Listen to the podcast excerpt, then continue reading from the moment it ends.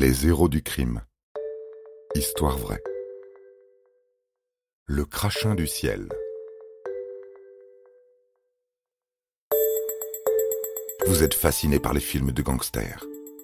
Le Parrain, Les Affranchis, Scarface, Pulp Fiction n'ont plus de secret pour vous. Vous connaissez tout d'Al Capone et de Mérine.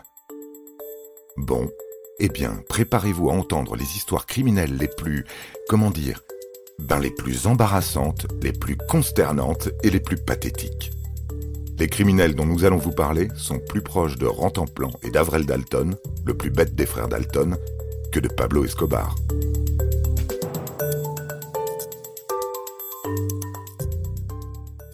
Vous avez sûrement déjà entendu parler du battement d'aile d'un papillon au Brésil qui provoque une tempête au Texas.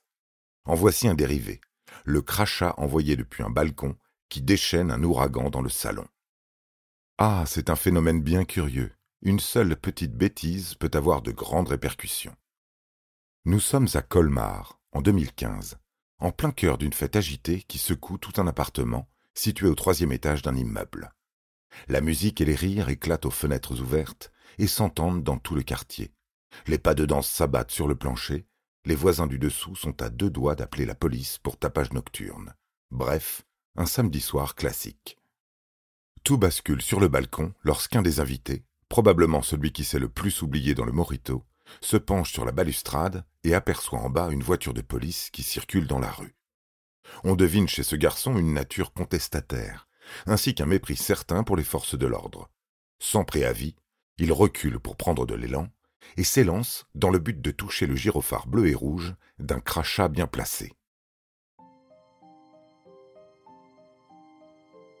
Une performance périlleuse qui nécessiterait des années d'entraînement et surtout un athlète sobre. Là, pour le coup, nous n'avons ni l'un ni l'autre. Le jeune fêtard se plante complètement et passe par-dessus le balcon.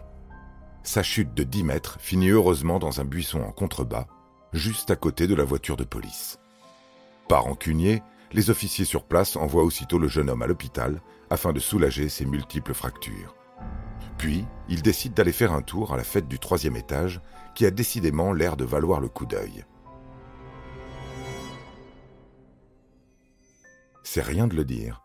Parmi les convives, ils croisent une tête familière, un individu condamné à la prison, qui était en fuite depuis plusieurs mois et qui n'avait strictement rien demandé à personne. À l'avenir, chers auditeurs, si vous organisez une fête et que vous vient l'envie d'exprimer votre mécontentement à l'égard de la police, assurez-vous que vous ne comptez pas parmi vos convives un fugitif. Il n'y a rien de pire qu'une arrestation pour plomber l'ambiance.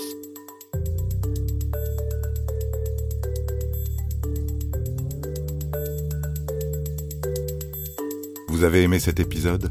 N'hésitez pas à le commenter, à le partager et à le noter. À bientôt pour de nouvelles histoires. Studio Minuit, créateur de podcasts addictifs.